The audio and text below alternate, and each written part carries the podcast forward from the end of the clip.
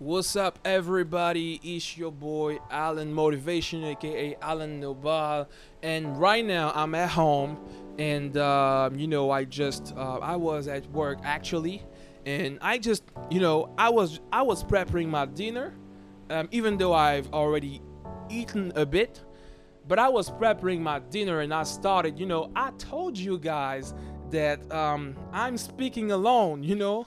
I'm doing my speech at home. I'm alone, but I just, you know, really appreciate to speak in English, to speak, to talk about what I want to talk to, uh, what I want to talk about. And um, I was, you know, talking about the fact that some people just want to have more followers, you know.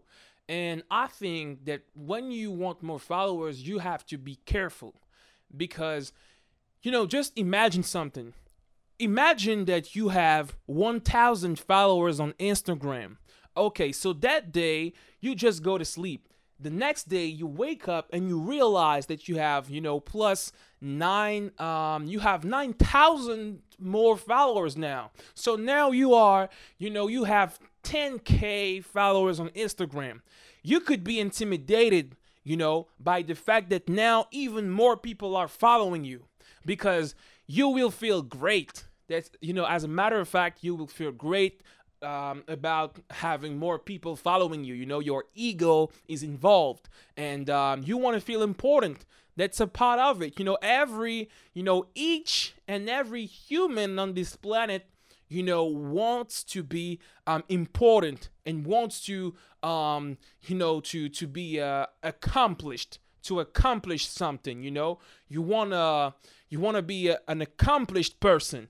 But the problem is that you could be intimidated by the fact that a lot of people are following you and now you have to stay on your track. You have to stay on your path. This is really important because sometimes now you know sometimes when you see that more people are following you now you are you know you're acting like a fool you know kind of forgetting why you started what you are actually doing. So this is why this is really important, guys, you know, to stay focused. You know, when I see that, you know, some people are just following me, I'm like, man, each time I see somebody following me, I'm like, man, you know, we we just um reached 3k followers on my on my Instagram account and I'm like, man, you got to keep killing it. You got to keep doing what you what you were, were supposed to do in the first place. Don't get, you know, don't um don't get in the game um of, you know, watching all of the likes and stuff. This is really difficult. I got to say the truth.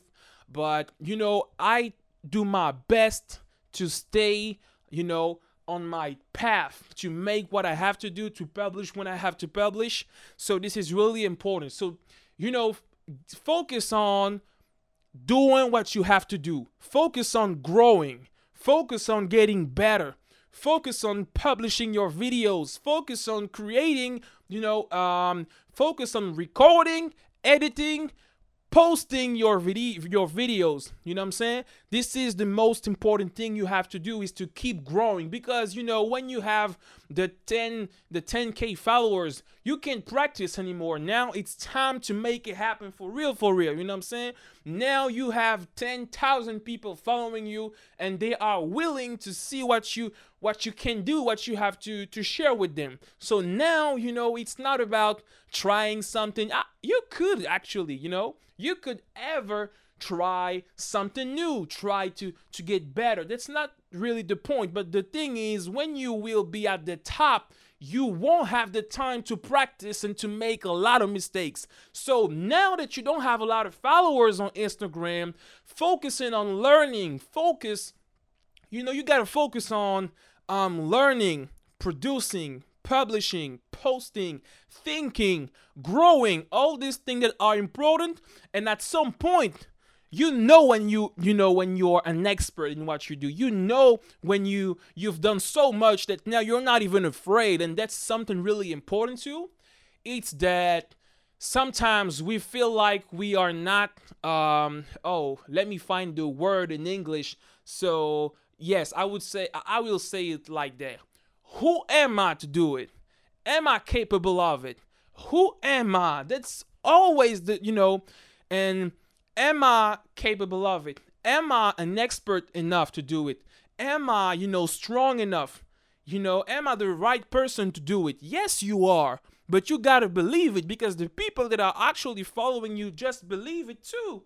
You know what I'm saying? So, um, I'm not belong tonight, guys. I'm not belong today, but I, you know, my podcast, my personal podcast are going to be like that. I'm a, I'm about to talk about things like this and like that, you know, what I have in my mind, and I'm about to give you um information. I'm about to help you grow your mindset. And as soon as your mindset has grown, I'm telling you your whole life is going to grow. You know what I'm saying? So just keep growing, keep making adjustment and keep doing what you have to do. So have a nice day, everybody, and see you when I see you.